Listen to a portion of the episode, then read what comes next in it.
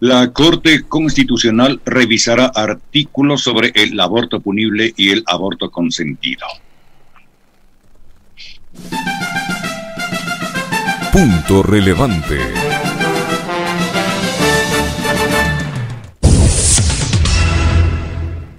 La Corte Constitucional incluyó en el orden del día de la sesión de este miércoles 28 de abril a las 10 de la mañana revisar la demanda por inconstitucionalidad de, los artículos 149 y 150 del Código Orgánico Integral Penal COIP referente al aborto punible y el aborto consentido.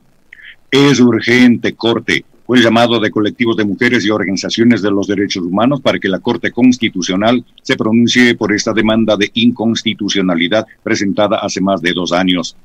Su urgencia, explicaron, es por las alarmantes cifras en el país.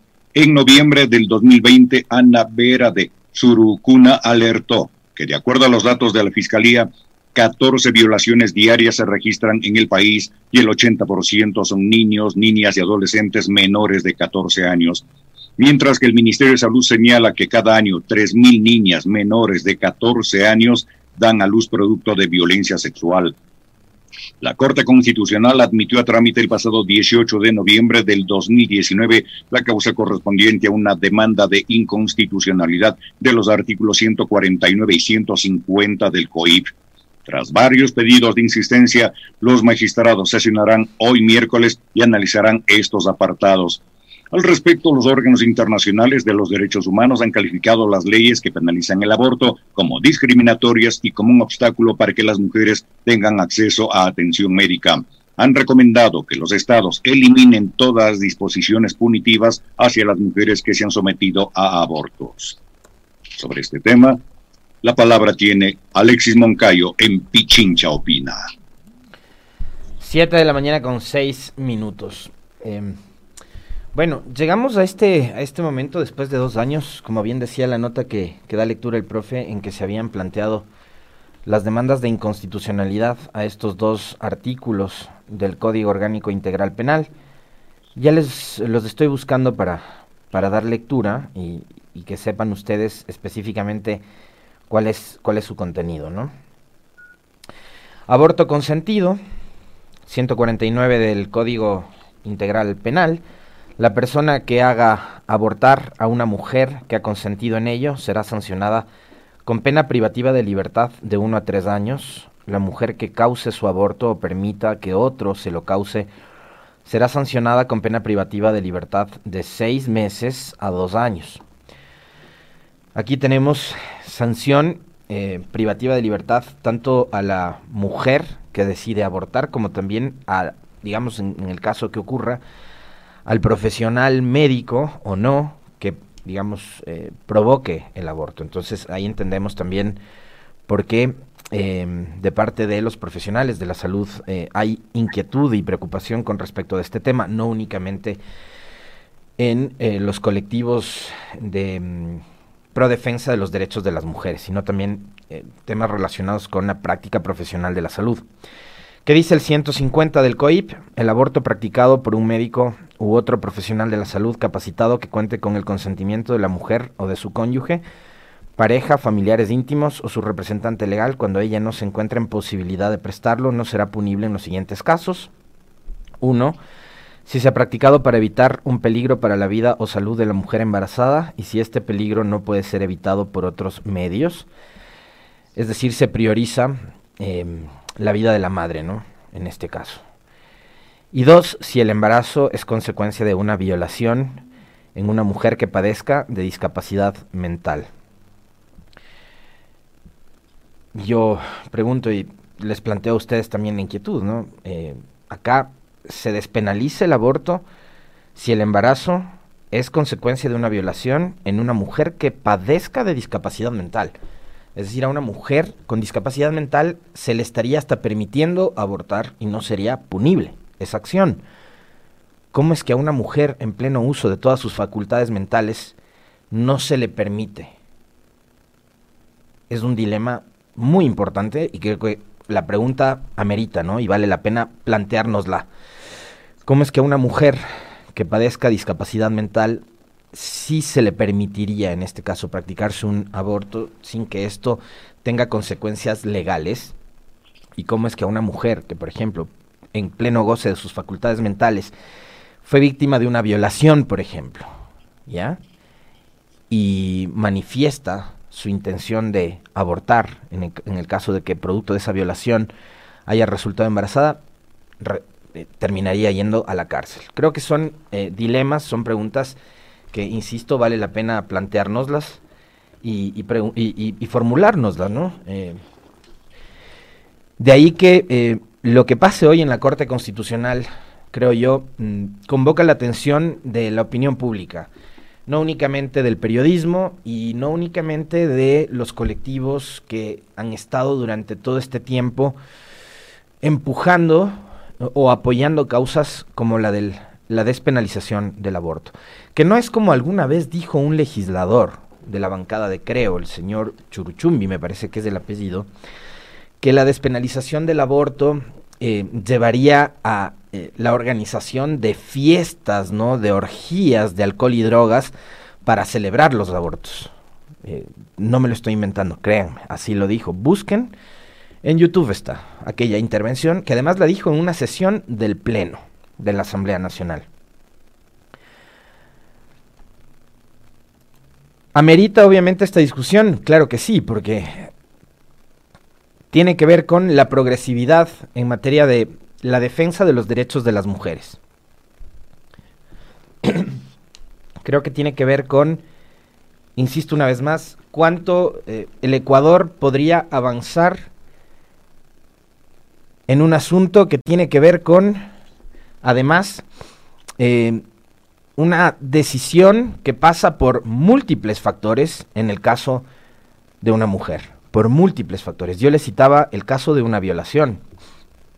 Y fíjense ustedes que los datos que daba lectura hace un momento el profe en la nota deberían seriamente como país, como sociedad, obligarnos a reflexionar sobre la necesidad de debatir estos temas que son fundamentales y que muchas veces o evitamos hablarlos o creemos que son ajenos a nosotros hasta que nos pasa, hasta que a alguien cercano le pasa, hasta que a una hija, a una sobrina, a una prima, a un familiar, a un amigo le pasa.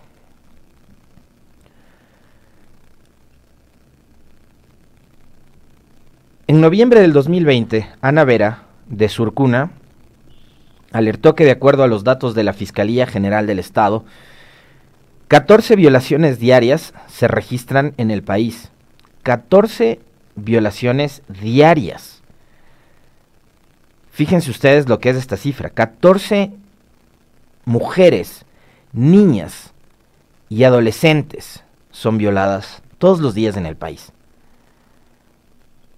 El 80% de estas violaciones, de estas 14 violaciones, son a niños, niñas y adolescentes menores de 14 años. Mientras que, según las cifras que da el Ministerio de Salud Pública, cada año 3.000 niñas menores de 14 años dan a luz a un bebé, traen al mundo a una nueva vida como resultado de una violación sexual. Yo tengo una hija de 7 años. Y estas cifras me estremecen, me erizan la piel, me asustan. Porque ese es el país y esa es la sociedad que tenemos. Tenemos un país, les repito una vez más, para que usted también se asuste igual que yo. Tenemos un país en donde 14 menores de edad son violentadas o violentados sexualmente en 24 horas. Cada año. Y el Ecuador está, si no me equivoco, entre los tres primeros países de la región con las cifras más altas por eh, embarazos en adolescentes producto de violencia sexual. Ecuador es uno de los tres países con cifras más altas. Esto también es algo que nos tiene que estremecer la piel 3.000 niñas menores de edad y menores de 14 años, ¿no? Ni siquiera menores de 18, menores de 14 años. 3.000 niñas menores de 14 años traen al mundo bebés producto de violencia sexual. Díganme ustedes si estas cifras en serio, en serio no ameritan que nosotros reflexionemos, que nosotros pensemos si es que es o no es necesario, por lo menos, debatir estos temas. Pongamos un rato de lado, además, y les planteo esto, hagamos este ejercicio, pongamos un segundo de lado todos nuestros dilemas religiosos, incluso hasta éticos, con respecto de este, este tema el del aborto por violación. Dejemos de lado un segundo, insisto una vez más, nuestro credo, nuestras consignas eh, de carácter religioso. Y pensemos qué haríamos o qué pensaríamos si es que nuestra hija, nuestra hermana o incluso nuestra madre sería violada y producto de esa violación sexual terminaría embarazada. Creo que es necesario en estos casos siempre ponernos en el zapato o en los zapatos del otro, de los otros. Les digo una vez más, porque uno ve estas cosas lejanas como que a mí no me afecta, porque además, y como lo conversábamos ayer con, con Jorge Albán, desde el punto de vista urbanístico, ¿no? Pero creo que también pasa eso en la forma de relacionarnos con la sociedad. Como nos encerramos muchas veces y creemos, y creemos, ahora creemos que porque estamos confinados, encerrados, nuestras hijas, nuestras hermanas, nuestras primas, nuestras amigas están más seguras, déjenme decirles que no están así.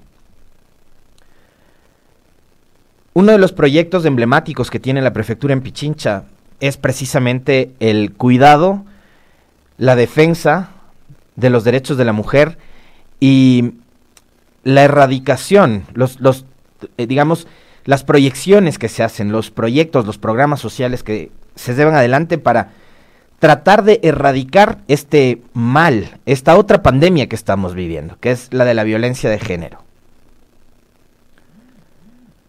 Uno de los proyectos, les decía yo, emblemáticos que tiene la prefectura de Pichincha es precisamente la creación del Centro de Atención Integral de Derechos en Defensa de las Mujeres, que es Guarmi Pichincha. Y resulta que en medio de la pandemia el año anterior, empezaron a recibir múltiples denuncias y pedidos de ayuda de mujeres que estaban siendo violadas en su propia casa. Y no solo violadas, agredidas, golpeadas, ultrajadas, insultadas en su propia casa. ¿Eso qué significa? Y les repito, ¿no? la génesis de este comentario es el hecho de que el confinamiento no garantiza seguridad para las mujeres. Y más bien el confinamiento lo que demostró es que la violencia en contra de la mujer muchas veces en no sé, en un 75, 80%, quizás un poco más, está dentro de los propios hogares. Ese es otro tema que debería ponernos a pensar y a reflexionar. Como nos dice Marco Vargas en la transmisión de YouTube, así es, Marco, en Pichincha se creó la línea gratuita 166 para atender casos de violencia contra la mujer de varios tipos de violencia contra la mujer. A partir de esta necesidad que les insisto, empezó a, convertirse en una urgencia durante el año anterior, porque decenas de mujeres llamaban pidiendo ayuda. Porque el confinamiento había significado también un peligro. Cuando uno creería o pensaría que es todo lo contrario. Pero fíjense cómo nuestra sociedad va cada vez más en decadencia, ¿no? Que ni siquiera en sus propios hogares nuestras mujeres pueden estar seguras.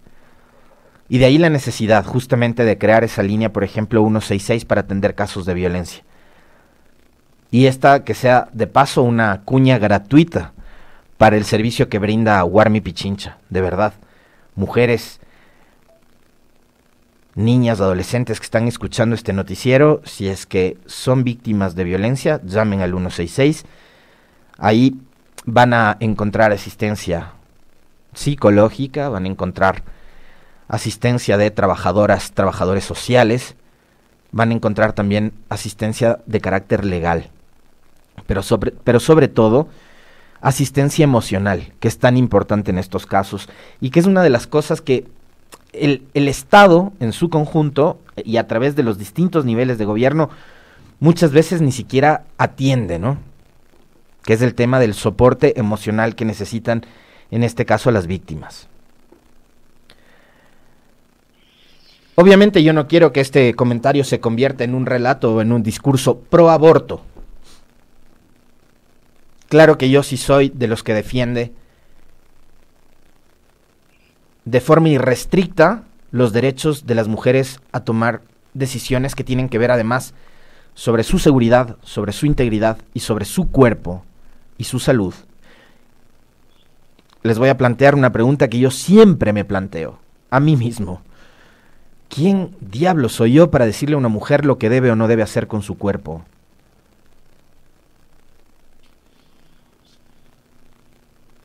Es un tema de derechos.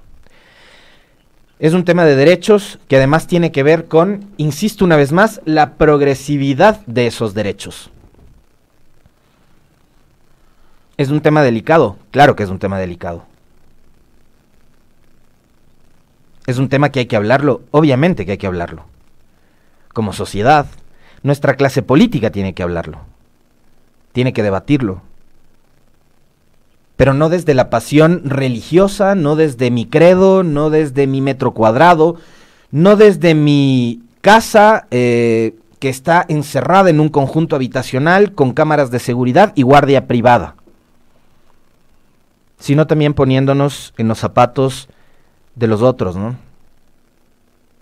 De esas miles de mujeres que son víctimas de violencia, poniéndonos en los zapatos de esas 3.000 niñas y adolescentes menores de 14 años que son obligadas a parir porque caso contrario podrían ir a la cárcel. Que además tiene que ver con una doble condena, ¿no? una posible condena penal y una condena social. Y la revictimización de la mujer en casos espantosos y horrorosos como son estos, ¿no? Yo les digo que es, es durísimo tener que hablar de esto porque yo parto desde mi propio ejemplo como padre. Les digo una vez más, tengo una hija de siete años. Y yo me planteo también otra inquietud, una niña de 10, de 11, de 12 años, que todavía no termina ni siquiera de desarrollarse, está en capacidad de ser madre, de traer un niño al mundo, otro niño al mundo. No les digo a ustedes, adopten una posición de defensa o de crítica con respecto y alrededor de este tema. Pero sí planteémonos, nosotros mismos, en nuestros hogares, el discutir y el hablar sobre esto, sobre la necesidad de que como Estado, como país, como sociedad, lo hablemos.